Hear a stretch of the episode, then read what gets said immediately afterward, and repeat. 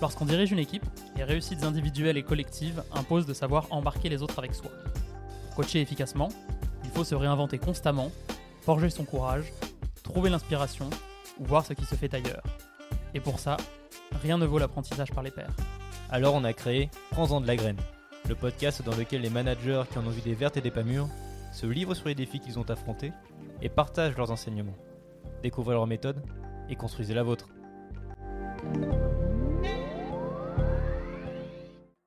Bonjour à toutes et à tous et bienvenue. Je suis aujourd'hui avec Mathieu Debuquois, Head of Sales chez Homerez, société de gestion de location saisonnière. Aujourd'hui, nous allons parler de pratiques managériales, de leadership et d'épanouissement au travail à travers l'expérience de Mathieu. Je te propose, Mathieu, de te présenter, toi et ta boîte. Qu'est-ce que c'est Homerez et comment en es-tu arrivé là? Bah, bonjour tout le monde. Euh, je suis effectivement donc le, head of sales chez euh, aujourd'hui. J'y suis depuis quelques mois. Comment j'y suis arrivé là? Euh, bah, Moi, je, suis euh, manager depuis maintenant, depuis 2015. J'avais commencé ma, carrière professionnelle dans une boîte connue, qui s'appelle Meilleurs Agents, meilleursagents.com, donc peut-être les, les, auditeurs connaissent, puisqu'elle a eu une certaine success story. Moi, j'avais commencé ma carrière bah, comme. Euh, bon, j'avais fait certaines euh, mes études. Moi, je viens de Belgique à la base. J'avais fait mes études là-bas, etc. Et puis, euh, j'étais, pour des raisons personnelles, arrivé, arrivé sur Paris et j'avais trouvé un job de, de, commercial, justement, dans une petite boîte à l'époque qui s'appelait Meilleurs Agents, qui s'est trouvé être ensuite en forte croissance. Donc, j'ai eu plutôt de, de bons résultats là-bas comme commercial. Et j'ai pu évoluer comme manager d'équipe sur une équipe B2C une équipe de 10 personnes. Euh, deux ans et demi après, après mon arrivée là-bas, euh, j'ai pu évoluer. Donc j'ai eu euh, cette équipe B2C pendant à peu près un, an et demi comme manager où j'ai appris un peu les, les fondamentaux là-bas. Et ensuite, j'ai évolué vers le management d'une équipe de Customer Success, c'est-à-dire que la boîte avait en parallèle développé un produit B2B et il s'agissait bah, que tous les, les, abonnés là-bas euh, puissent rester abonnés, alors que c'était un nouveau produit. Et du coup, du coup, ça avait été une nouvelle expérience pour moi en tant que manager de déjà de passer d'une équipe B2C à une équipe B2B et sur une partie Customer Success. Donc euh, ce qu'on appelle account manager euh, aujourd'hui en général dans les boîtes. Ensuite, cette équipe a, beaucoup grossi. On est passé d'une équipe de 5-6 personnes à, à, une équipe de plus de 20 personnes. Et donc là, je suis devenu, bah, je suis passé un manager plus, c'est-à-dire un head of sales. C'est-à-dire que j'ai euh, fait monter des managers en, dessous de moi. On a développé pas mal de, produits chez Meilleurs Agents là, pendant, pendant quelques années. Et cette équipe d'account manager est devenue petit à petit une équipe de commerciaux parce qu'on faisait de plus en plus de, ventes additionnelles, c'est-à-dire ce qu'on appelle de, l'upsell. Euh, donc je suis resté chez Meilleurs Agents jusque 2020, on a eu de très bons résultats là-bas et ensuite bah, j'étais de plus en plus sollicité euh, dans d'autres boîtes. Du coup j'ai changé, euh, changé de boîte à un moment donné pour moi m'épanouir et finalement aussi mettre en place dans une plus petite entité tout ce que j'avais appris chez, chez Meilleurs Agents et d'aider une nouvelle boîte à se développer. Et donc, du coup, euh, là, je suis chez Omrez depuis quelques mois. Omrez, qui est une boîte qui fait de la euh, gestion de location saisonnière.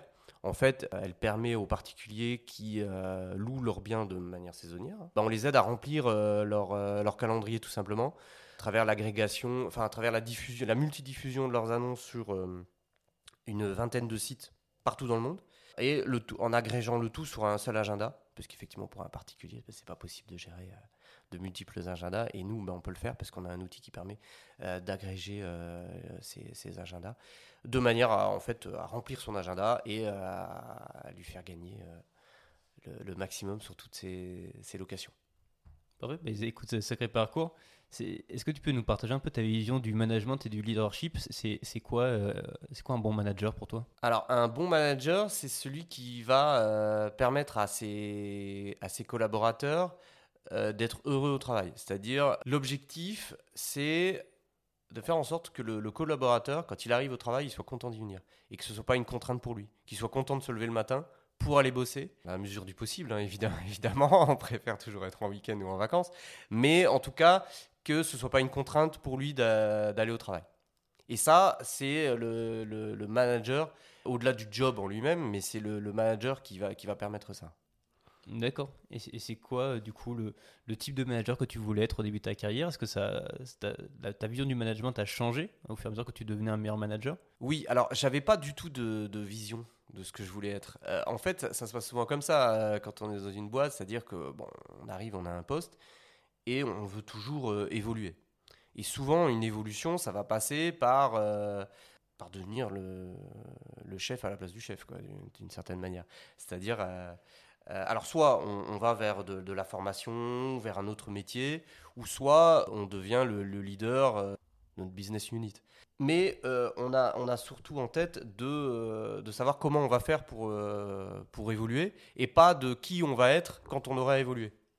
Donc en fait, dire que j'avais une vision du, du management, de ce que je voulais être comme manager avant, euh, j'en avais pas du tout. Et je pense que la plupart n'en ont pas. Parce qu'on ne se projette pas euh, forcément à ce point-là. Après, pour euh, savoir le, manager que je suis devenu, bah, au, début, en fait, on se calque un peu sur ce que faisait l'ancien leader, tout simplement. Lui-même nous apprend un petit peu les, bases du, job. Et puis, petit à petit, on y met sa touche personnelle. Et c'est quoi, par exemple, ces fameuses bases Les bases qu'on t'a appris bah, C'était d'instaurer un cadre et de pouvoir poser son autorité à travers ses relations interpersonnelles avec les, différentes euh, personnes de son équipe et euh, à travers des, choses qu'on va mettre en place comme euh, un brief tous les matins du à 9h par exemple si c'est 9h le, début de journée. Une réunion commerciale tous les mois. Une business review avec le, collaborateur une fois par mois.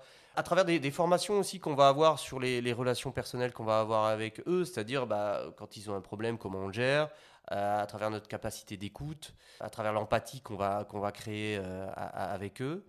Euh, après, c'est des choses qui, qui, se font un petit peu naturellement. Mais, mais voilà, en tout cas, moi, l'idée, c'est de, de, justement, voilà, une, fois qu'on a acquis les, les, bases, mis en place le cadre, c'est de voir comment on va faire pour que tout le monde soit heureux de venir travailler. C'est quoi, du coup, le plus dur pour toi quand on doit manager des gens? Bah, ça va être de, réussir à, maintenir le, cadre tout en créant une, relation euh, personnelle avec chacun et une relation adaptée, puisque les, les, commerciaux sont des gens qui ont en général de, fortes personnalités, pour ça qu'ils sont bons d'ailleurs. Et le, bah, forcément, ces fortes personnalités, il faut pouvoir les gérer, il faut pouvoir s'adapter à eux.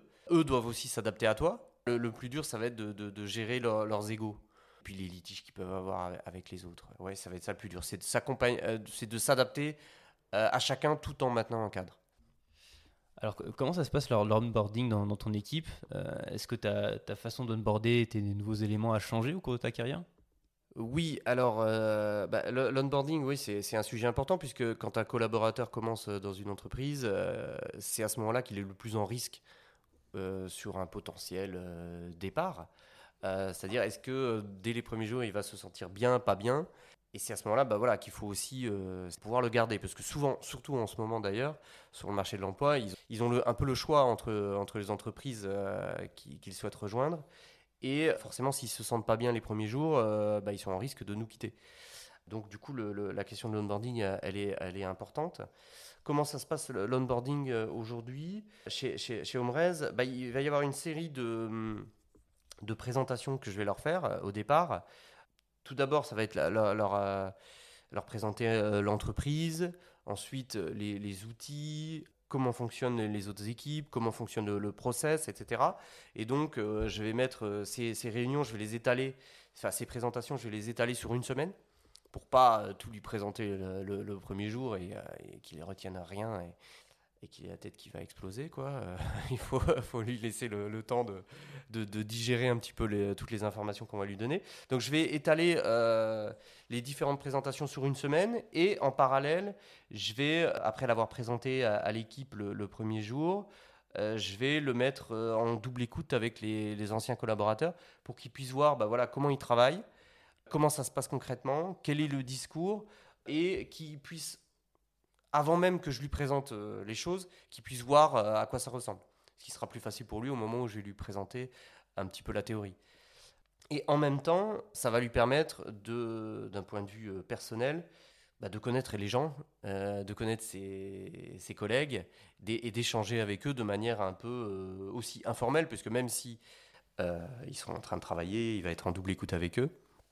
il va pouvoir, entre, les appels, échanger avec eux, apprendre à les connaître et sympathiser.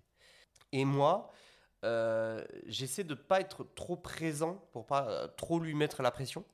Et je vais avoir plus le, feedback des collaborateurs avec lesquels euh, le, nouveau est en double écoute que de moi être toujours présent avec lui. C'est-à-dire qu'en fait, je vais lui parler bah, au brief le matin, évidemment, mais après, je vais le voir tous les soirs avant de partir pour savoir comment s'est passée la journée et comment il se sent, globalement, avant qu'il soit, euh, qu'il prenne vraiment le, poste. C'est une manière de pas trop lui mettre la, la- pression et d'avoir plus, les, les- justement, ce que je disais, les, les feedbacks des, des collaborateurs qui sont souvent bah, plus intéressants que ces feedbacks euh, qui, pourra lui faire, qui pourra me faire lui, qui risquent d'être des, des retours un peu, euh, comment dire, politiques. Il va toujours dire que ça se passe bien, même si ça se passe pas bien. Comment tu gères une situation euh, d'échec d'un membre de ton équipe? Alors, une, euh, situation d'é- d'échec, il faut voir, il peut y avoir deux types d'échecs. Soit c'est un échec parce que le, collaborateur vient de, euh, vient de prendre le poste et du coup, bah, il, est en échec, euh, c'est-à-dire qu'il n'est pas fait pour ça, il n'y arrive pas, ou alors il n'a pas eu la, formation adéquate, ou, etc. Ou alors, plus, plus délicat, un collaborateur qui était en réussite et peut-être et qui se trouve tout soudainement en situation d'échec. Donc euh, la, situation d'échec d'un collaborateur euh, qui, est, là de- de- depuis longtemps, il faut pouvoir euh, trouver les causes de l'échec. Pourquoi tout d'un coup ça va pas? Est-ce que c'est il a quelque chose dans sa vie privée qui le dérange? Ou est-ce que il y, a- toujours de toute façon quelque chose qui va pas On va pas tout d'un coup, enfin être un bon être un bon commercial et tout d'un coup euh, être en situation d'échec. hein. C'est comme un footballeur. hein. Tout d'un coup, euh, s'il fait deux trois mauvais matchs, euh, il y a forcément quelque chose euh, derrière euh, qui, qui ne va pas.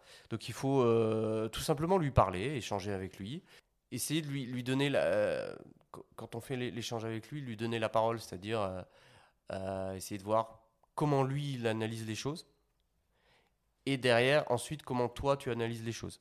Par exemple, le, le manager, il, il, va se baser sur des choses très, très factuelles. C'est-à-dire le, temps d'appel par jour, euh, le, nom, le, temps d'appel pour chaque vente. Euh, il va y avoir des, métriques qui vont, la plupart du temps, si le collaborateur est en, euh, collaborateur est en échec, des, métriques qui vont évoluer. Tout d'un coup, il aura moins de temps de prod par jour. Par exemple, ça c'est souvent le cas. J'ai eu le cas le mois dernier avec une collaboratrice. Elle faisait en moyenne 180 minutes d'appel par jour et c'était descendu à 120. Et euh, finalement, quand j'ai échangé avec elle euh, sur euh, le pourquoi elle, se sentait en échec, elle n'a pas du tout évoqué le fait qu'elle appelait moins. Alors que pourtant, c'était une évidence. Mais, du coup, le- le- elle, va, nous expliquer que bah, elle va avoir un, petit souci, qu'il y a eu une évolution dans le discours, une évolution dans, les choses qu'on veut mettre en place, qu'elle a du mal à digérer, sur lesquelles elle a du mal à s'adapter. Du coup, euh, elle, va nous le dire à ce moment-là. C'est une, chose qu'elle nous aurait pas dite euh, si on l'avait pas prise à part, quoi. Ce serait resté comme ça, elle aurait fait moins de temps de prod, moins de résultats, et puis finalement, on n'aurait jamais su pourquoi. Donc, euh, à situation d'échec, il faut simplement poser le, le- les choses, discuter avec elle, et si ça doit prendre une heure, ça prendra une heure, mais se mettre à part dans une salle et discuter, et de dire, bah voilà, moi, ce que j'ai constaté, et, euh, et elle, bah, comment elle se sent, et ce qu'elle, elle, a constaté. Donc, c'est poser, les choses, dis- discuter tranquillement. Ça peut se faire euh, en dehors de l'entreprise, hein, ça peut être dans un cadre formel, c'est-à-dire on se met dans une salle et on échange, ou euh, ça peut être aller déjeuner avec elle, ou aller dehors prendre un café. Mais en tout cas, la, faire parler de qu'est-ce qui se passe. Souvent, il y, a- quelque chose que cette personne n'a pas, sur lequel elle n'a pas su s'adapter, par exemple. Et, euh, et, et souvent, c'est quelque chose de précis.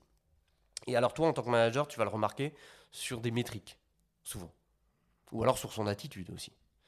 Euh, mais souvent, c'est sur- quand même sur des. euh, ouais, c'est sur son attitude ou sur des métriques, mais en tout cas, ça va influencer les résultats. Et du coup, elle, c'est souvent, il y a un sujet précis. Enfin, il y a toujours un sujet précis, en fait. Et euh, par par, rapport à son attitude, qu'est-ce qui pourrait, euh, quels éléments son attitude pourraient te faire croire, enfin te faire penser que cette personne est en situation d'échec ou euh, qu'il y a quelque chose à faire? Ah, ça peut être euh, sur euh, sa ponctualité, par exemple. Elle arrive souvent en retard. euh, tu, tu, tu, tu, vois euh, qu'elle prend moins de plaisir. euh, tu, vas voir qu'elle elle va, elle va parler à d'autres collaborateurs. Parce que souvent, ça peut être des remontées qu'on a d'autres collaborateurs d'autres personnes de notre équipe qui vont nous dire ah elle, elle, a dit ceci, elle a dit cela, euh, elle se sent pas bien en ce moment, euh, ou elle qui va euh, parfois te solliciter, mais ça c'est rare. En général, quand ils ont un, problème, il, faut arriver à faire en sorte qu'ils nous sollicitent. Certains vont le faire, mais en fonction de leur personnalité, tous ne vont pas le faire. Et il y a des personnes qui gardent les choses pour eux, et eux sont les plus difficiles à manager. Ceux qui sont souvent dans, dans l'émotion, ce sont des gens qui, tu vas voir tout de suite quand il y a quelque chose qui va pas, ils vont te le dire, euh, ils vont le dire à tout le monde, ça va se ressentir, c'est comme ça. Euh, mais il y a d'autres, ça va être des personnes plus, plus renfermées, alors ils ne vont pas le dire. Et c'est toi qui dois le voir. Et parfois, tu ne vas pas toujours le voir. Tu le vois, qu'est-ce que tu fais derrière pour inviter, euh, faire comprendre à la personne qu'elle peut se confier et, et que tu es là pour, pour l'écouter et essayer de trouver une solution au problème? Eh ben, je vais lui dire ça, tout simplement. non, mais je vais, je vais, je vais lui demander à la voir, je vais, je vais échanger avec elle et je, je vais lui dire exactement ce que, ce que, ce que tu viens de dire. hein. Je vais lui dire qu'elle peut, qu'elle peut en parler. Et puis, le, le simple fait de, avec elle de- d'en parler, bah, ça va faire en sorte qu'elle euh, qu'elle va le faire euh, par la suite. Il faut, il faut, voilà, échanger avec elle, euh, aller, aller comme j'ai dit, hein, prendre un déj avec elle, un café, créer une proximité avec elle, une, forme d'intimité. Si je puis dire, hein, le, le- le mot est peut-être un peu fort, intimité, mais, mais c'est ça. C'est une relation interpersonnelle propre avec cette personne pour qu'elle puisse euh, justement se confier quand elle a besoin de se confier. Et hum, comment tu. hum, Qu'est-ce que tu mets en place pour manager un apprenti, un stagiaire? Est-ce qu'il y a des différences entre le management de ce profil-là et par rapport à un profil plus expérimenté? Oui. euh, oui, alors j'ai eu le, le- le cas il y, a, il, y a, il y a quelques mois, justement. Il y avait euh, un, un stagiaire dans, dans l'entreprise et à la base, les, les- les fondateurs lui avaient pas donné d'objectif. C'est-à-dire qu'il était là, il faisait sa, sa prod, il avait ses résultats, euh, mais il n'avait pas d'objectif propre et, pas de salaire variable propre non plus. Et, du coup, euh, il était impliqué euh, dans le sens où c'était c'était son stage et du coup ça avait une importance par rapport aux études qu'il faisait à côté et du coup forcément il fallait qu'il s'implique mais il était un petit peu à part des autres. Et moi je, je- voilà je trouvais pas que c'était une, bonne manière de, faire avec lui et, euh, et même pour son apprentissage. Euh, c'était pas l'idéal et du coup ce que j'ai fait tout simplement c'est que j'ai fait comme je faisais avec les autres. Je lui ai donné euh, des objectifs un variable financier aussi euh, qu'il pouvait obtenir, alors qui était moins important que celui des autres, parce que lui, il était en stage et que voilà, le, le- contrat est, spécifique. Mais, mais voilà, je lui ai donné des objectifs comme les autres et finalement, je l'ai traité comme les autres. Euh, et du coup, bah, c'était le mieux pour lui parce que euh, il, a, il, a appuyé sur l'accélérateur à ce moment-là. Parce qu'il a eu euh, pas une forme de pression, parce que euh, c'était un stage de six mois et qui se terminait de toute façon, et donc il n'y avait pas de- d'enjeu pour lui dans l'entreprise à long terme. Mais je l'ai traité comme les autres. Euh, J'ai j'ai pas fait un traitement différencié. Du coup, euh, ça, c'est- ces résultats ont été euh, euh, croissants et il s'est beaucoup plus épanoui euh, dans, dans l'entreprise que comme étant une personne euh, un peu à part, un peu à moitié en observation. euh, C'était Hum. sa vie future de toute façon. Oui, forcément. c'était bien de- stage, c'est de préparer effectivement Voilà. à une carrière, donc euh, c'est Euh, voilà, autant voilà. le faire dès le début. Euh, Voilà, exactement. Et puis, on pouvait aussi, alors avec lui, c'était le cas, c'est que je pouvais aussi le projeter dans l'entreprise euh, sur euh, après ses études. Parce que bon, là, de toute façon, il devait faire encore euh, une année euh, de, de master, il me semble, euh, avec des cours euh, magistraux euh, voilà, toute la semaine. Donc, il pouvait plus rester en entreprise. Mais c'était de lui dire, voilà, de toute façon, si tu... si ici ça se passe bien pour toi, euh, bah, potentiellement tu peux rester. Enfin, on pourra euh, se reparler euh, une année après, après ton stage pour pourquoi pas collaborer. Donc plutôt utiliser la méthode de, de la carotte plutôt que celle du bâton, quoi. Oui, oui, exactement. Oui, oui, oui, toujours. Il courra plus vite quand il aura une une carotte que qu'avec un bâton. Forcément. Toujours. Mais ça, c'est valable pour tout le monde. Euh, Qu'est-ce que tu as mis en place de concret pour manager en télétravail Alors, c'est une expérience intéressante, le, télétravail, puisque c'est arrivé euh, avec le, Covid, quand c'est tombé euh, au printemps 2020, il me semble, hein, c'était ça. Donc, j'étais chez, chez Meilleurs Agents à l'époque, j'avais une équipe d'une vingtaine de personnes. Puis, bah, voilà, soudainement, le truc était un peu, un peu bizarre, tout le monde doit aller en télétravail. Avant ça, on n'avait jamais fait de télétravail. C'est-à-dire que mê- même pour moi, un collaborateur qui doit passer des appels tous les jours, être seul chez lui, tout seul sur sa table à manger ou sur son bureau s'il en a un, et c'est pas toujours le cas. Euh, la plupart du temps, c'est pas le cas, ils ont pas de bureau. Moi-même, chez moi, j'ai pas de bureau.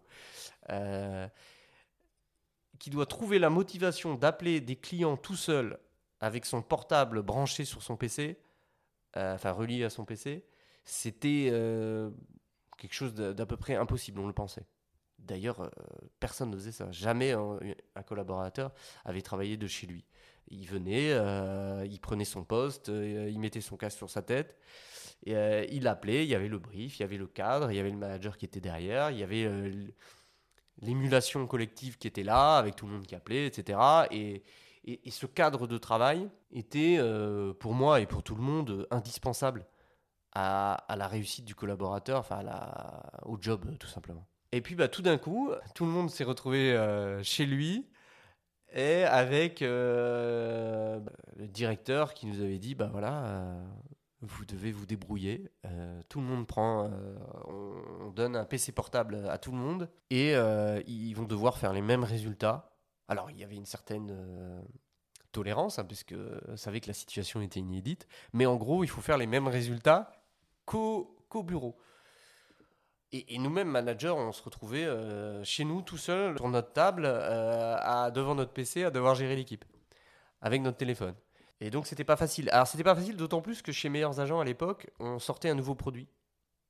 Pile poil en mars 2020, on sortait un nouveau produit. Le produit, on l'avait sorti quelques jours avant euh, le début du confinement. Donc, grosse pression. Et puis, bah, et puis bah, ce qui s'est passé, c'est que bah, on s'est adapté de force. Les commerciaux, de toute façon, ils ont un salaire fixe et un variable.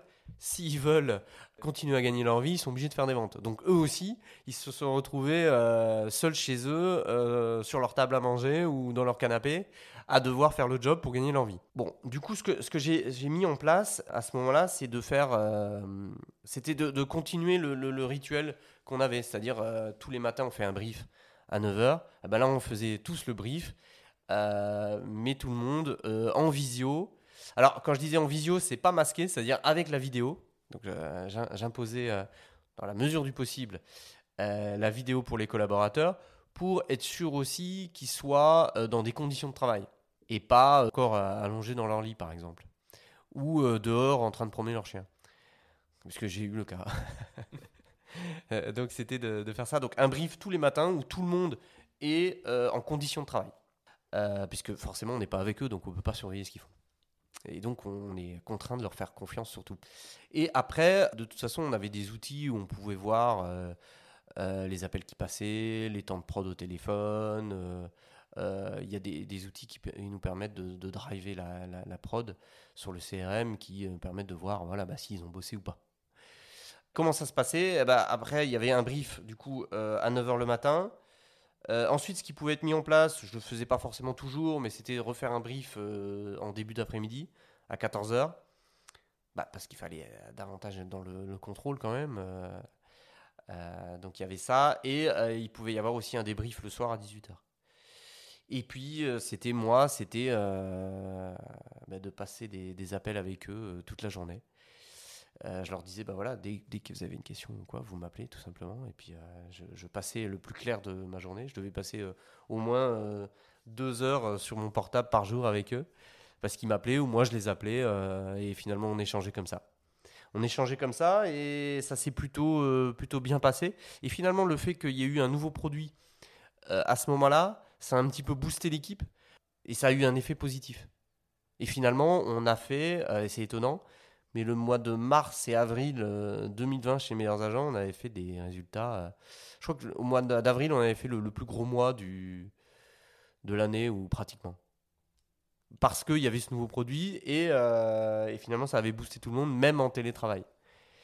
Et, voilà, c'était euh, ça. Donc d'imposer des réunions, davantage de réunions, en visio, tout le monde avec sa caméra, davantage surveiller les, statistiques de prod, hein, c'est-à-dire le nombre d'appels passés, le nombre de minutes passées au téléphone, que quand on était euh, tous ensemble dans les bureaux, parce que là, bah, euh, de visu, euh, on, voit tout, puisqu'on est avec eux. On voit même leur humeur, hein, comment ils sont. s'ils sont de bonne mauvaise humeur, s'ils ont un problème, s'ils n'ont pas de problème, etc. Alors que là, bah, quand ils sont tous chez eux, c'est beaucoup plus difficile. Du coup, bah, ça passait par voilà, des, plus de briefs comme ça, et puis des échanges avec eux, euh, avec tous les collaborateurs. Je m'imposais de tous les appeler au moins une fois dans la journée, même s'ils étaient 20. Avec tous, je vais échanger euh, avec eux au téléphone pour savoir comment ça allait.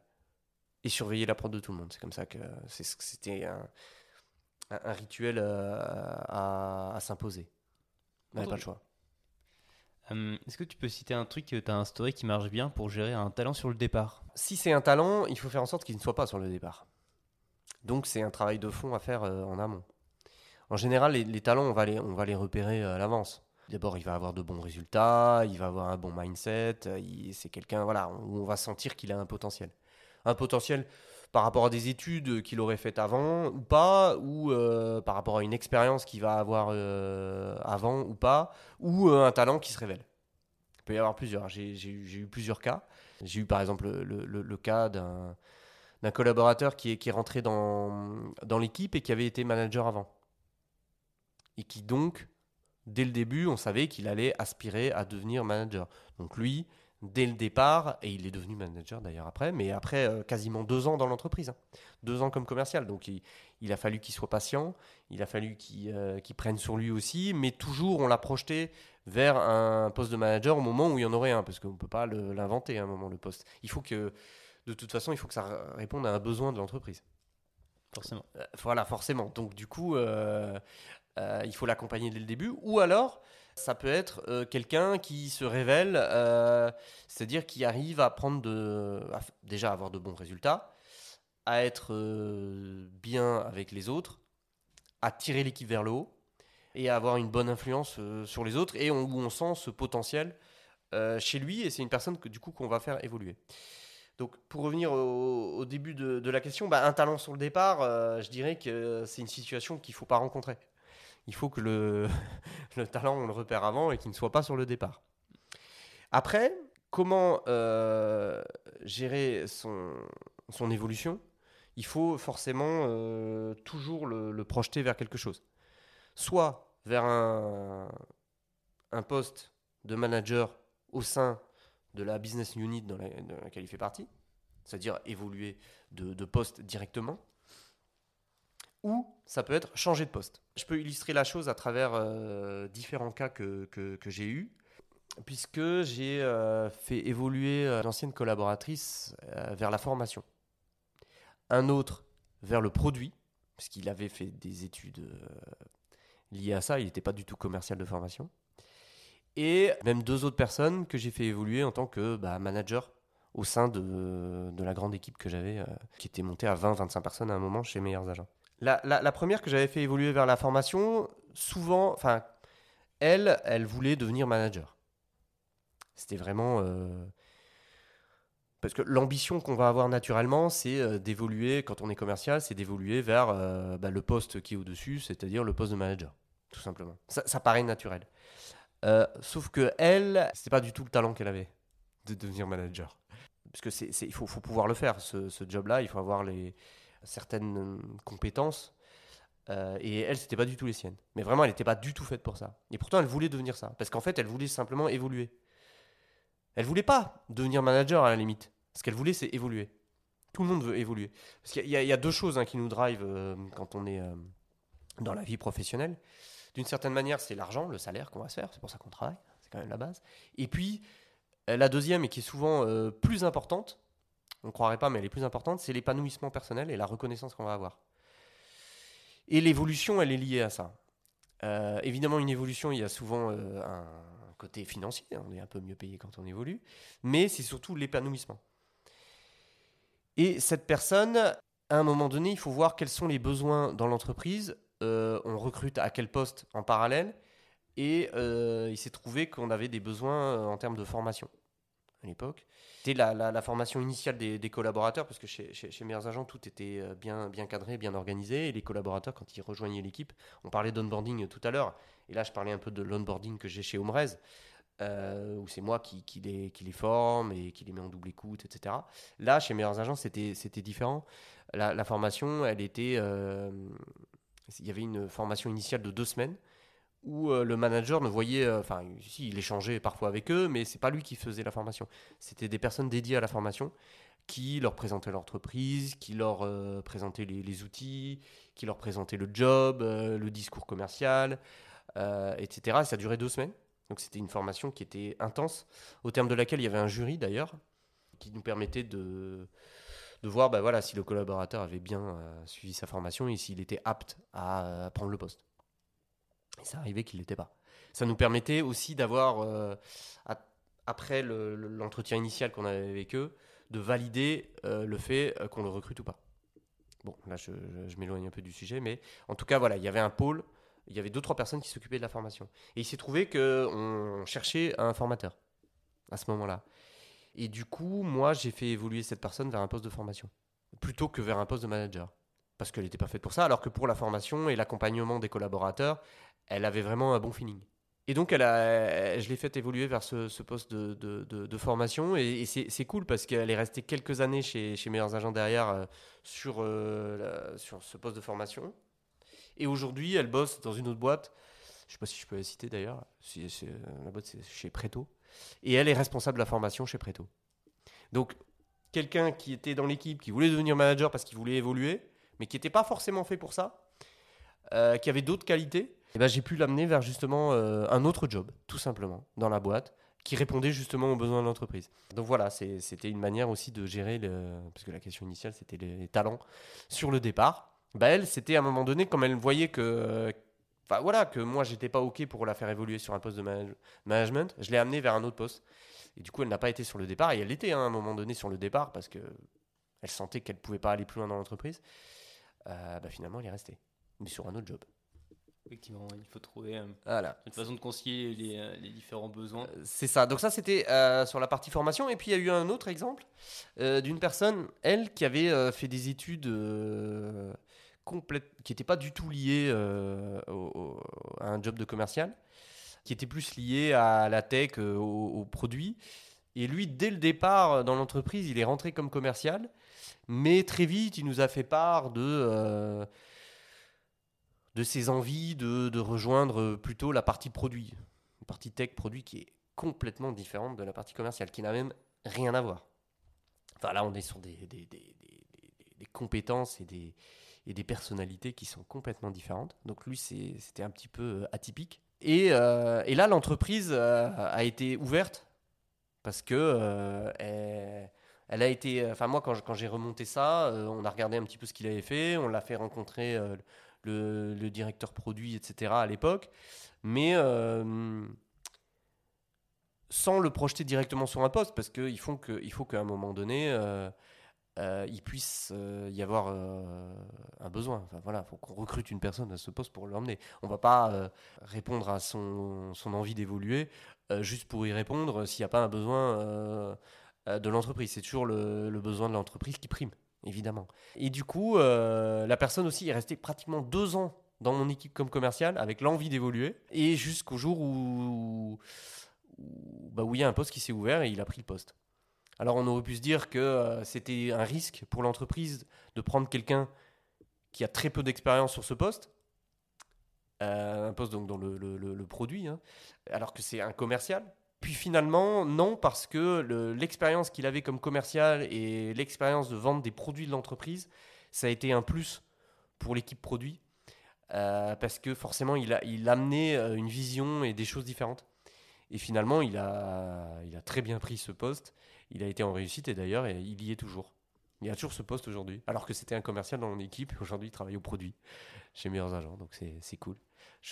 C'est aussi une satisfaction pour le manager de d'avoir pu faire évoluer des gens et de faire rencontrer finalement, euh, de leur créer un peu une carrière. Et, pour cette personne qui est dans la formation aujourd'hui, qui est responsable de la formation euh, dans une autre entreprise, et euh, lui qui est toujours au produit chez, chez Meilleurs Agents, bah, c'est aussi une satisfaction personnelle pour le, le, le- le- manager ou le head of sales de faire rencontrer des gens, enfin de, de- de leur créer une, une- carrière aussi, parce que finalement, si, si j'avais été euh, obtus et en leur disant voilà, ben non, toi t'es es commercial, euh, si tu veux faire un autre job, euh, tu vas ailleurs.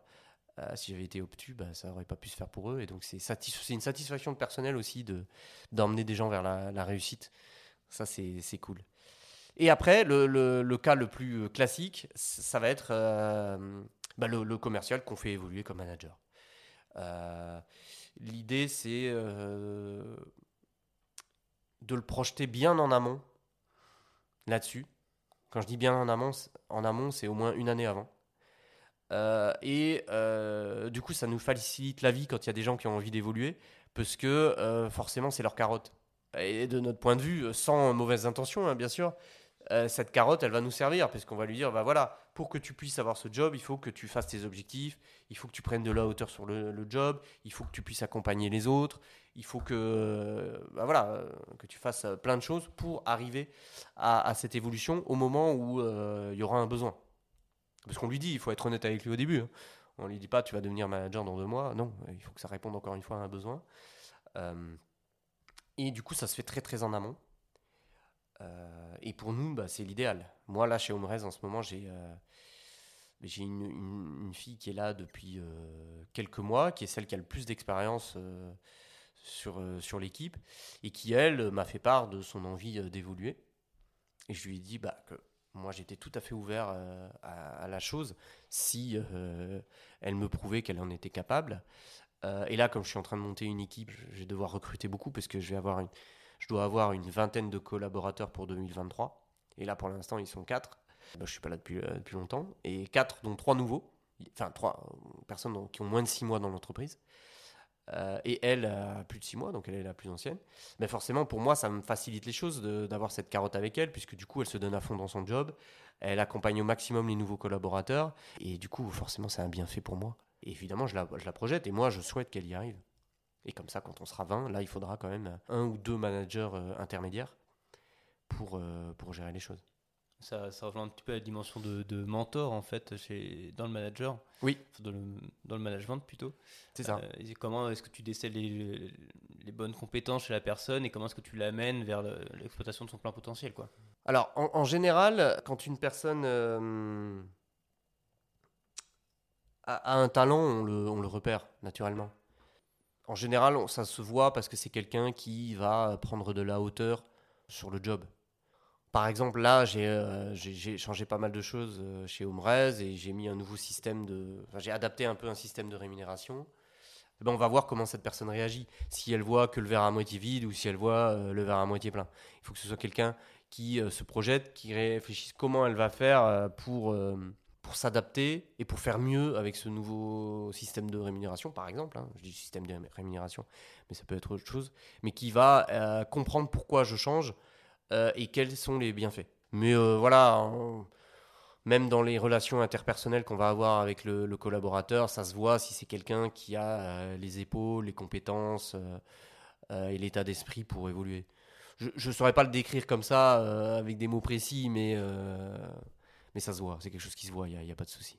Comment est-ce que tu joues avec les limites pro, perso? Quelles sont les limites que tu, que tu fixes euh, au membre de ton équipe? Qu'il y a forcément une certaine cohésion d'équipe qui se met en place, tu te rapproches euh, humainement de, des membres de ton équipe. Mais comment est-ce que tu gardes cette position de manager euh, Comment tu définis ces limites? Oui, alors ça c'est quelque chose de très difficile. C'est très difficile parce que euh, quand on reste, quand on travaille longtemps avec des personnes, forcément on se rapproche. Euh, chez Meilleurs Agents, j'étais euh, manager pendant 5 euh, ans, 5-6 ans. Ouais, oui, si, si, même plus de 6 ans. et il y a des personnes qui sont restées avec moi dans mon équipe presque pendant toutes ces années. On passe 8 heures par jour ensemble, 5 jours par semaine. Ça fait que c'est les personnes avec qui tu passes le plus clair de ton temps. Parfois plus qu'avec des membres de ta famille. Donc forcément, ça rapproche.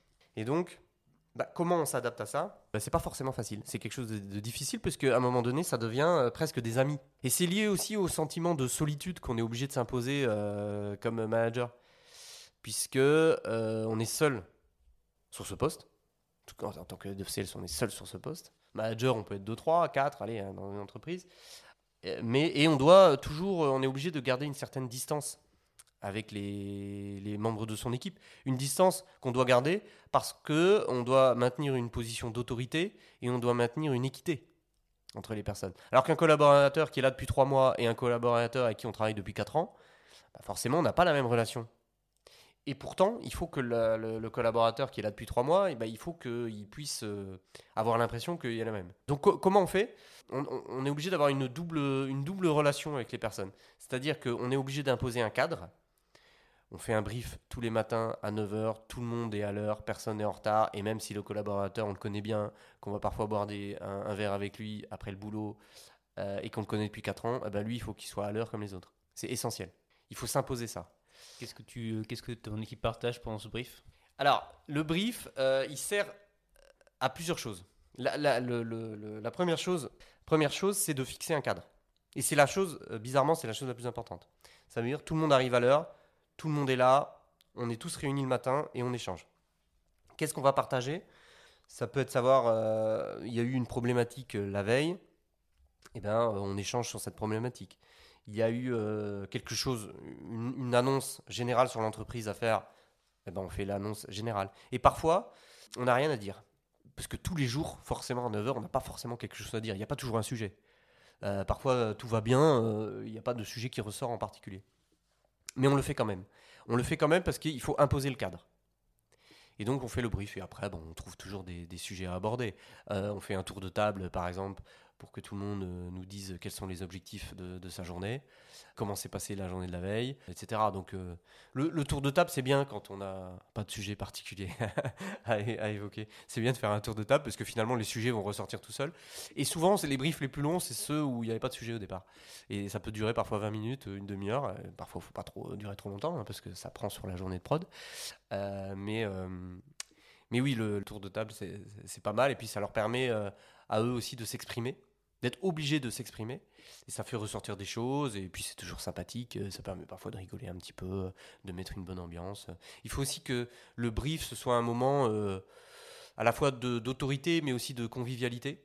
Parce que derrière, ils vont euh, commencer la, prod, qu'ils soient dans le meilleur état d'esprit possible. Il faut qu'ils soient, contents de mettre leur, leur casque sur leur tête et de commencer à appeler des, des clients. Et c'est comme ça qu'ils le feront le mieux. Donc il faut qu'ils soient dans un bon état d'esprit. Donc le brief, ça sert à ça aussi. Et, euh, bah, et pour revenir à, à la question euh, sur comment on gère les relations euh, interpersonnelles, c'est-à-dire bah, le, cadre, le, brief, par exemple, c'est un outil pour maintenir un cadre. C'est-à-dire toujours leur rappeler, s'ils arrivent en retard, il faut leur faire remarquer qu'ils sont en retard, toujours, même si on les connaît bien.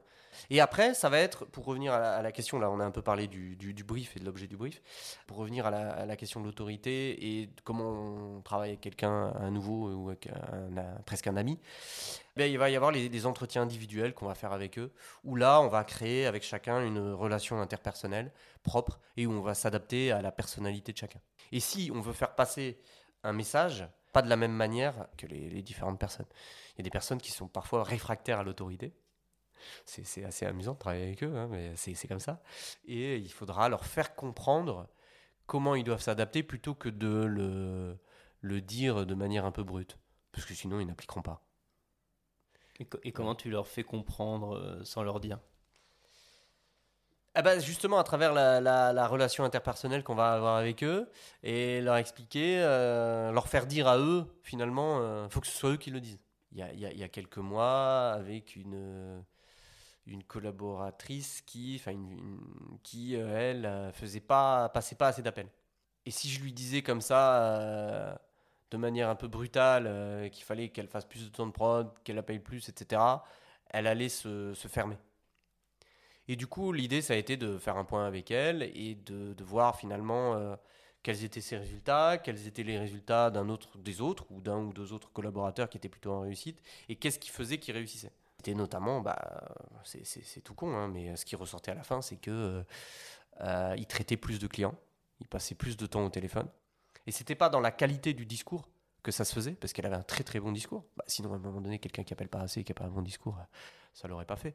Mais si elle avait quand même des résultats, c'est parce que justement, elle avait de très bonnes capacités euh, commerciales et un très bon discours. euh, voilà, mais c'était que en fait, elle appelait pas assez de clients. Et, et c'est ressorti naturellement à travers l'échange qu'on a eu sur, son, sur son job. Mais si je lui disais comme ça de manière brutale, tu passes pas assez d'appels, euh, elle se serait fermée. braquée, Elle se serait braquée, se serait fermée. euh, c'est quelqu'un qui aimait pas l'autorité. Euh, souvent, c'est les meilleurs, hein, qui ont beaucoup d'ego. Euh, et souvent, ils n'aiment pas l'autorité. Et du coup, en fait, il faut, faut qu'eux, ils sortent d'eux-mêmes. Le... Ils ont eux-mêmes, euh, qui sortent eux-mêmes la réponse au problème.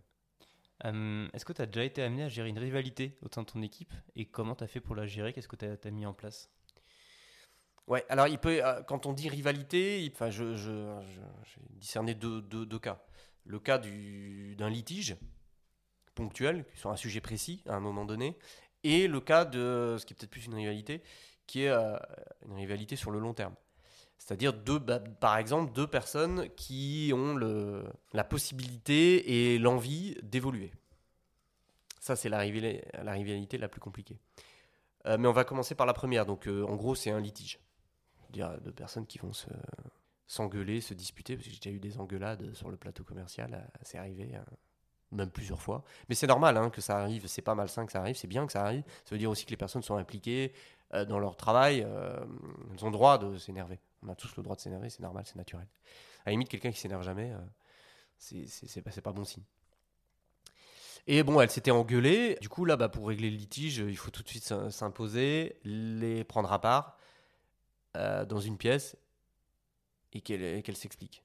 Que les deux personnes s'expliquent entre elles pour régler le problème avec moi.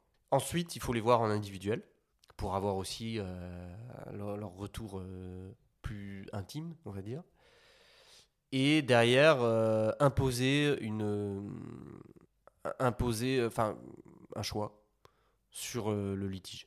En général, c'est souvent c'était ça. C'est euh, ils avaient eu euh, toutes les euh, les deux personnes avaient eu le même client et ils avaient tous les tous les deux d'une certaine manière fait la vente. En gros, c'est ça. Et en gros, qui allait avoir la rémunération sur la vente? Surtout quand il s'agit d'une grosse vente. Parfois, ça pouvait être une une vente à des milliers d'euros de MRR, hein, donc de revenus récurrents mensuels. Et donc forcément, il y avait un impact sur la rémunération qui était fort, et, forcément, ça créait une grosse tension. Eh ben, il faut savoir trancher pour une personne, parce qu'on estime que c'est juste par rapport aux règles qui ont été mises en place, dans le respect des règles aussi. Il faut toujours, euh, faut jamais s'é- s'éloigner de la règle, hein, parce que si le manager s'éloigne de la règle, alors à ce moment-là, euh, ça veut dire qu'eux peuvent le faire et ils vont pas manquer de te rappeler qu'il y a trois mois avant, tu n'avais pas respecté la règle. Donc euh, voilà, il faut, il faut trancher. Le choix doit se faire en fonction de la règle. Et euh, derrière, il faut pas oublier euh, le choix qu'on a fait. C'est-à-dire, si une personne a été. Si on n'a pas euh, tranché en sa faveur quelques mois avant, il faut s'en rappeler. Quitte à lui faire à un moment donné une fleur aussi euh, sur un autre sujet plus tard, pour qu'elle n'ait pas l'impression d'être défavorisée et toujours maintenir une forme d'équité. Je dis pas que derrière il faut le, lui donner l'avantager ou quoi que ce soit, mais s'il y a une fleur à faire, il faut que ce, faut que ce, soit vers cette personne-là, pour qu'elle n'ait pas l'impression d'être écartée ou défavorisée vis-à-vis d'autres personnes. C'est euh, quelque chose à éviter. Il faut toujours qu'il y, ait- de l'équité, qu'il y ait un cadre et de l'équité. Et donc on était sur le, ouais, les litiges. Donc ça c'est lié au litige euh, par rapport à un cas précis, la rivalité par rapport à un litige, donc un cas précis, quelque chose de ponctuel. Et puis il y a, il y a la rivalité sur le long terme. C'est euh, deux personnes qui ont les capacités et l'envie d'évoluer. Alors là, c'est beaucoup plus compliqué parce que le, jour où on aura un besoin sur un poste, bah, il faudra choisir l'une des deux. Et ça, c'est très compliqué. Et je pense qu'il faut faire son choix dès le début pour projeter une personne et ne pas projeter l'autre. Quitte à projeter l'autre personne vers un autre poste en fonction de ses qualités et ses compétences. J'ai parlé tout à l'heure d'une personne que j'avais fait, évoluer vers le produit, une autre vers la formation. Bah, celle vers la formation, au départ, elle voulait être manager. Et j'ai fait évoluer une autre personne. Parce que d'entrée de jeu, cette personne, je savais qu'elle n'avait pas euh, les qualités pour être manager. Alors qu'elle, elle voulait l'être. Euh, et donc, je, l'avais amenée vers euh, autre chose. Et du coup, elle était en litige avec la personne bah, qui, au départ, avec elle, euh, comme elle voulait évoluer, et qui avait même après évolué. Il faut, faut simplement leur parler, leur expliquer pourquoi on prend euh, une décision plutôt qu'une autre. En général, euh, ça se passe bien. Après, il peut arriver que la personne quitte l'entreprise suite à ça, mais parfois il vaut mieux. En tout cas, ce qu'il faut, c'est que les, les- les personnes comme ça aient toujours une carotte. Et je dis pas ça de manière, de manière malveillante, mais il faut toujours qu'il y ait une carotte autre que euh, leur job actuel, euh, leur rémunération. Voilà, il faut qu'ils se projettent vers quelque chose. Alors, ça arrive qu'il y en ait qui se projettent que vers euh, leur rémunération. hein. J'en ai connu qui veulent absolument pas évoluer. Et même, tu- on leur proposerait d'évoluer, ils voudraient pas. Parce qu'ils veulent performer leur job et ils s'en foutent d'évoluer. C'est assez rare quand même. hein. La plupart, enfin, souvent, ils ont envie d'évoluer. Et voilà, donc je dirais, sur les rivali- rivalités, bah, il faut faire un choix dès le départ, tout simplement. Et, partager ce, choix et en discuter avec eux. Il faut toujours être plus transparent possible. Voilà, donc il y a la rivalité liée à un litige où là, il faut régler les choses en recevant les personnes, en échangeant et en tranchant sur une décision. Et puis il y a une rivalité euh, de long terme qui, elle, est plus complexe à gérer et où il faut euh, ouais, aussi euh, trancher dès le départ si c'est un cas d'évolution. Souvent, une rivalité sur le long terme, c'est lié à une évolution professionnelle. Qui va être le, le futur manager Qui va être le responsable adjoint Parce que j'avais euh, chez Meilleurs Agents un responsable adjoint. C'était intéressant d'avoir un responsable adjoint parce que ça permettait de projeter aussi la personne qu'on allait choisir vers un poste de management et de voir, de lui donner déjà quelques missions pour voir comment, euh, comment elle, euh, Elle gère telle ou telle situation. voilà, comment elle gérait telle ou telle situation et si ça allait le faire ou pas. C'était c'était pas mal ce, ce truc-là d'avoir un, un- un responsable adjoint. Un adjoint, c'était la- l'adjoint de notre équipe. Il y en avait toujours un. C'était, c'est, euh, ça permettait aussi un tremplin. Alors, Est-ce que tu peux nous raconter une situation de management où tu as beaucoup appris? Oui, il y en a eu euh, une. Euh, Enfin, je, je repense. Non, il y en a eu certainement beaucoup, mais enfin, je, je repense à une précise euh, qui m'avait euh, particulièrement embêté d'ailleurs. Il se trouvait que j'avais été contacté par téléphone et puis par SMS par le conjoint d'une fille de mon équipe. Donc c'est quand même une situation euh, qui sort complètement du cadre professionnel, qui est un peu euh, fort de café. Et j'avais réfléchi à comment cette situation avait pu arriver.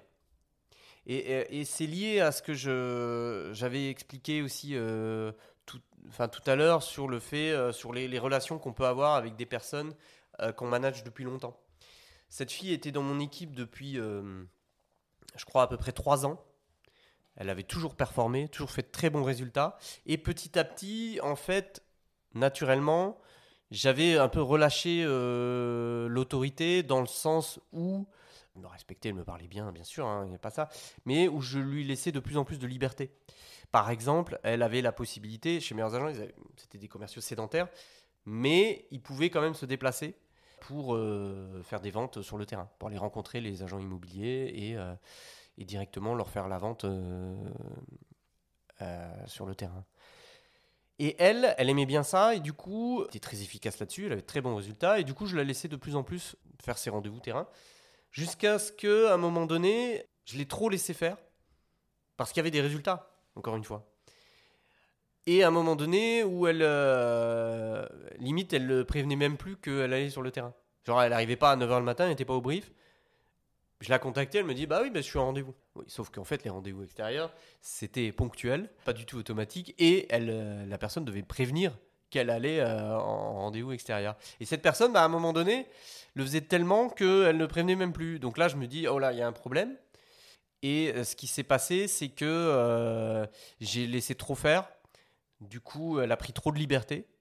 Jusqu'au jour où elle a même pris la liberté de laisser son conjoint me contacter Par rapport à un litige. C'était ce que je, parlais tout à l'heure sur un litige. C'était une vente qu'elle avait faite. En gros, elle avait plus ou moins euh, fait la vente avec une autre personne. Et, euh, et elle est, d'une certaine manière, sa position d'ancienne, de personne qui avait des libertés, euh, lui laissait croire que parce qu'elle avait un litige, le litige allait trancher forcé- forcément en sa faveur. Et je trouve que j'avais pas tranché en sa faveur à ce moment-là. Euh, parce que par rapport aux règles euh, et à l'objet du litige en question, ça ça devait pas être euh, en sa faveur, mais en faveur de l'autre personne, qui était une personne récente dans l'entreprise, l'autre personne. Et elle n'avait pas du tout supporté ça, elle n'avait pas compris. Tellement qu'elle était rentrée chez elle, elle en avait parlé à son conjoint pour que cette personne me contacte moi. C'est-à-dire qu'à un moment donné, j'avais pas mis, j'avais trop relâché le cadre pour que cette personne puisse en arriver à, faire un truc comme ça. Et du coup, ça m'a, euh, je me suis pas mal remis en question par rapport à ça. Et, euh, et, maintenant, je fais bien attention à ce que, avec les, les- collaborateurs que je connais depuis longtemps, enfin, moi, je suis chez Omres depuis quelques mois, donc il n'y a pas encore le cas. Mais euh, les collaborateurs que je connais depuis longtemps, qui sont presque des amis en fait, avec qui je peux de temps en temps aller boire un verre après le, le boulot, etc. Bah voilà, de, il faut jamais relâcher, relâcher le, la le cadre et euh, la base de, notre autorité. Et il faut que les règles soient les mêmes pour tout le monde pour qu'il n'y ait pas ce, type de débordement. Voilà, donc pas de, faut pas faire de favoritisme ou qu'il y ait des privilégiés sous prétexte qu'ils soient anciens ou euh, performants ou ce genre de choses. Qui t'a impacté du coup la performance? Si, tu dis que ta fameuse collaboratrice qui était très, euh, très efficace quand elle allait sur le terrain, tu serais prêt à baisser sa performance à elle pour, euh, le, pour le bon fonctionnement de l'équipe ou... Oui, oui, oui, oui, oui, parce qu'elle aurait pu être sur le terrain tout le temps. Sauf que si c'était arrivé, elle aurait peut-être euh, eu encore de. Elle avait déjà de très bons résultats, mais elle aurait peut-être eu des résultats encore meilleurs. Mais le problème, c'est que euh, si elle faisait ça, bah, tout le reste de l'équipe aurait pu prétendre à faire la même chose. Il n'y a pas de raison qu'une personne puisse être en permanence sur le terrain alors que c'est un job de commercial sédentaire à la base, et eux pas. Le problème, c'est que euh, voilà, c'était pas du tout ce qui, ce qui, ce qui- c'était une équipe, une grosse équipe. hein, ils étaient une vingtaine. Donc si, si quelqu'un sort du cadre, le problème c'est qu'il va euh, entraîner les autres. euh, On peut ouvrir la boîte de Pandore. ah, voilà, il va entraîner les autres hors du cadre. Et du coup, ça va impacter les, du coup, les résultats globaux et, et tout le, et toute, toute l'organisation et tous les, tous les process. Et donc, il faut pas. Et, et donc, il faut laisser, même si cette personne est plus performante hors du cadre, euh, il faut la ramener, euh, la ramener vers le cadre, euh, au moins en partie, pour que ça, ça n'impacte pas les, autres. Il vaut mieux toujours penser au, bien-être et aux résultats collectifs et à l'équipe avant, avant l'individuel. C'est un peu comme dans une équipe de foot. hein. Si au Paris Saint-Germain, on, on permet à Messi de jouer où il veut, c'est un peu problématique. Le problème, c'est que derrière, il va pas défendre. Voilà. et du coup, ça va impacter le résultat de, de toute l'équipe. Alors, quitte à, euh, dans, dans ce cas, créer un poste de commercial terrain. Mais il faut cadrer le poste. C'est un autre poste à ce moment-là. Bon, là, on l'avait pas fait, hein, en l'occurrence. Ça aurait pu être une solution. D'accord. Euh, Est-ce qu'il y, a des... Qu'il y a quelque chose que tous les managers devraient faire selon toi? Imposer un cadre. Et euh, j'en ai parlé plusieurs fois pendant cet entretien, mais euh, le, le brief du matin, moi, c'est quelque chose que j'avais repris du manager que j'avais eu, euh, qui m'avait fait évoluer euh, il y a quelques années, et qui m'avait bien expliqué, je l'ai vérifié par la suite, que le, brief le matin, à l'heure de début de prod, c'était un, truc essentiel parce que ça imposait un cadre. D'abord, ça permettait à tout le monde d'arriver à l'heure. Et ça, c'est c'est très important. Et ça impacte la, la prod, puisque si les gens. En général, quand ils commencent à arriver en retard, ils vont arriver de plus en plus en retard. Et à un moment donné, euh, plus personne n'arrivera à l'heure, tout le monde arrive. C'est-à-dire, ils vont tous arriver entre 9h et 9h30. Il y a des boîtes où c'est comme ça. Où les gens commencent pas à l'heure, ils commencent entre 9h et 9h30 et ils arrivent un peu quand ils veulent entre les deux heures. Des jobs de cadre, etc., c'est comme ça. Mais au final, euh, ça fait que tout le monde commence à 9h30. Et si tout le monde commence à 9h30, eh ben, une demi-heure sur 20 collaborateurs sur toute une année, c'est beaucoup d'heures. C'est beaucoup d'heures perdues et c'est beaucoup de ventes perdues. Et, euh, et c'est aussi, donc il y a déjà ça sur le- le- la partie purement prod, euh, que le brief est intéressant, ça les oblige à arriver à l'heure. Et puis, ça impose euh, une autorité. Et comme je disais tout à l'heure, j'ai pas toujours quelque chose à dire au brief. Parfois, j'ai même rien à dire, mais je m'impose de le faire tous les jours à 9h et c'est un truc que j'ai toujours fait.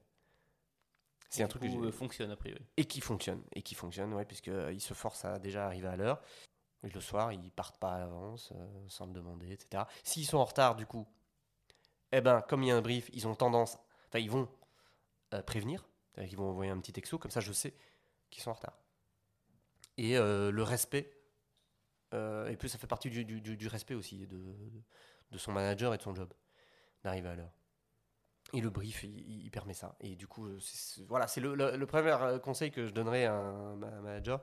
C'est s'il veut, pour imposer son cadre, surtout quand il est nouveau manager, il faut imposer l'autorité, son cadre, c'est déjà de faire ça. Quand on parle de management, on parle aussi souvent de courage managérial. Avoir le courage de dire les choses, même si elles sont pas forcément faciles à entendre. Euh, que- que- quelles sont tes méthodes, toi, pour trouver ce fameux courage euh, que des méthodes pour présenter les choses d'une façon qui va être euh, plus facile à, recevoir du côté de, de ton interlocuteur? Euh, comment trouver ce, ce courage et pas procrastiner? Parce qu'en fait, c'est ça. Si on peut se dire, ouais, bah, c'est pas grave, je lui en parlerai demain. Ah, bah, je lui en parlerai en fin de journée. Ouais, je lui parlerai demain. Eh bah, c'est de... Ou alors quand il y a un litige aussi entre deux personnes. Ah, bah, je vais les voir plus tard. Non, non, il faut euh, s'imposer la chose, il faut pas procrastiner le truc. Eh ben, c'est tout con, euh, mais il faut euh, se mettre un, rendez-vous dans son agenda, inviter la personne au rendez-vous. Comme ça, c'est dans son agenda à elle, et on peut pas se dire, oh bah, je, vais- je le ferai plus tard. Et du coup, on est obligé de le faire. On le met dans son agenda et on le fait en temps et en heure.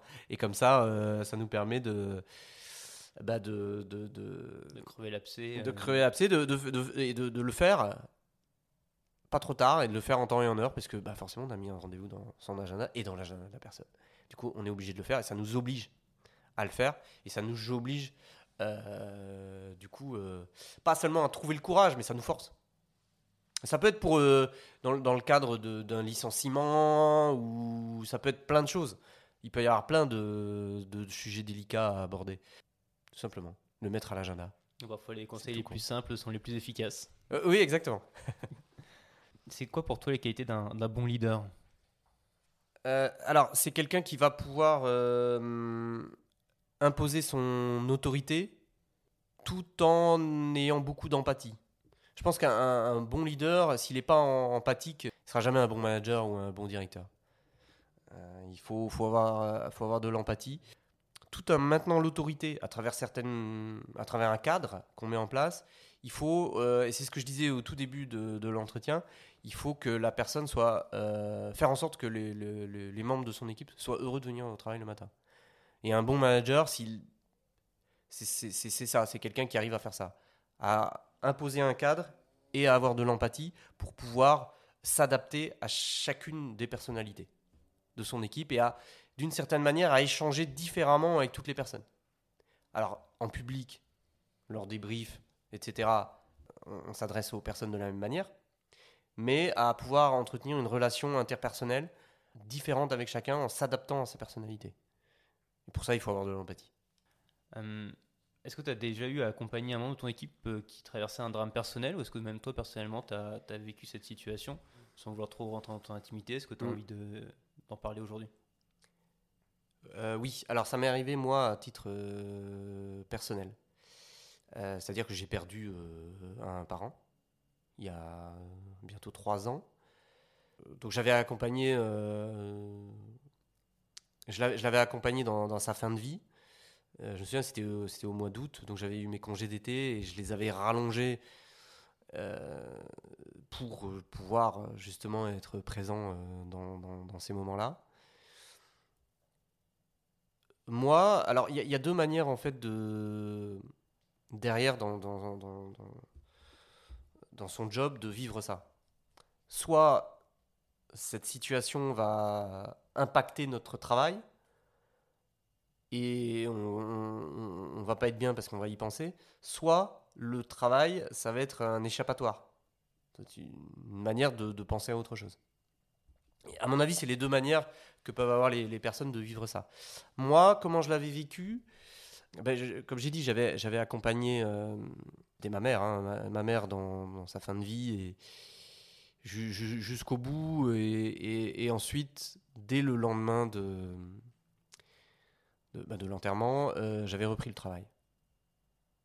Dès 9h le lendemain.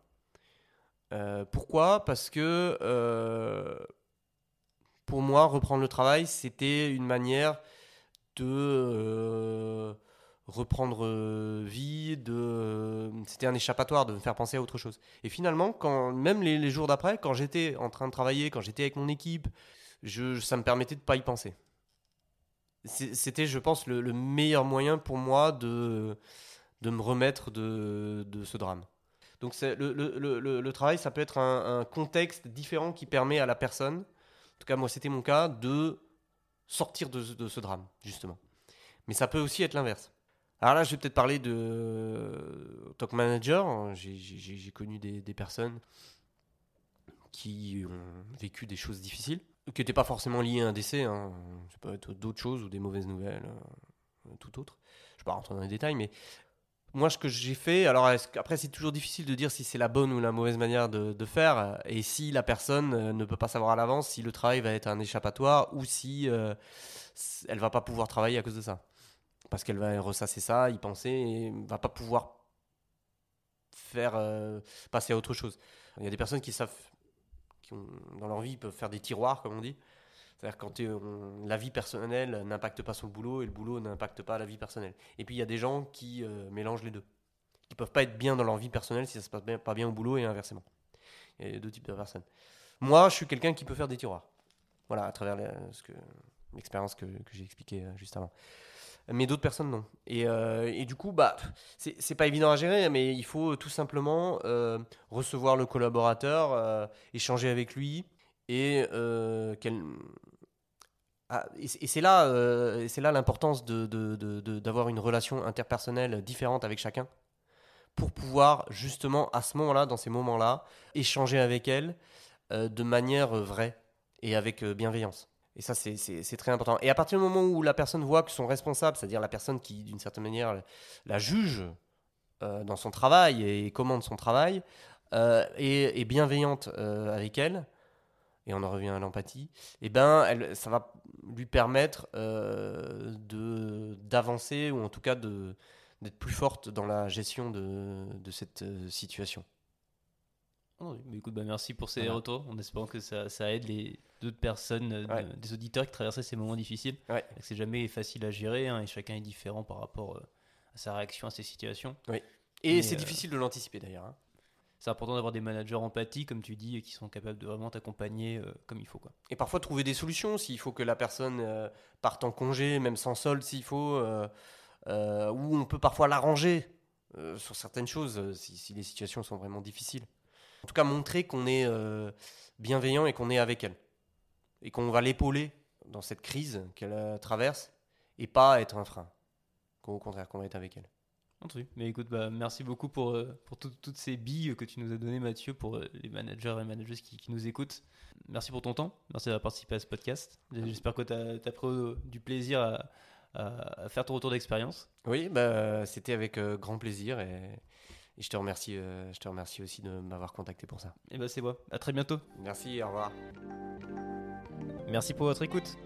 On espère que cet épisode vous a plu et que les idées proposées dans Prends-en de la graine prennent racine dans votre esprit. Si vous souhaitez nous soutenir, vous pouvez noter cet épisode sur la plateforme sur laquelle vous l'avez écouté. Vous pouvez également vous abonner à la chaîne et en parler autour de vous.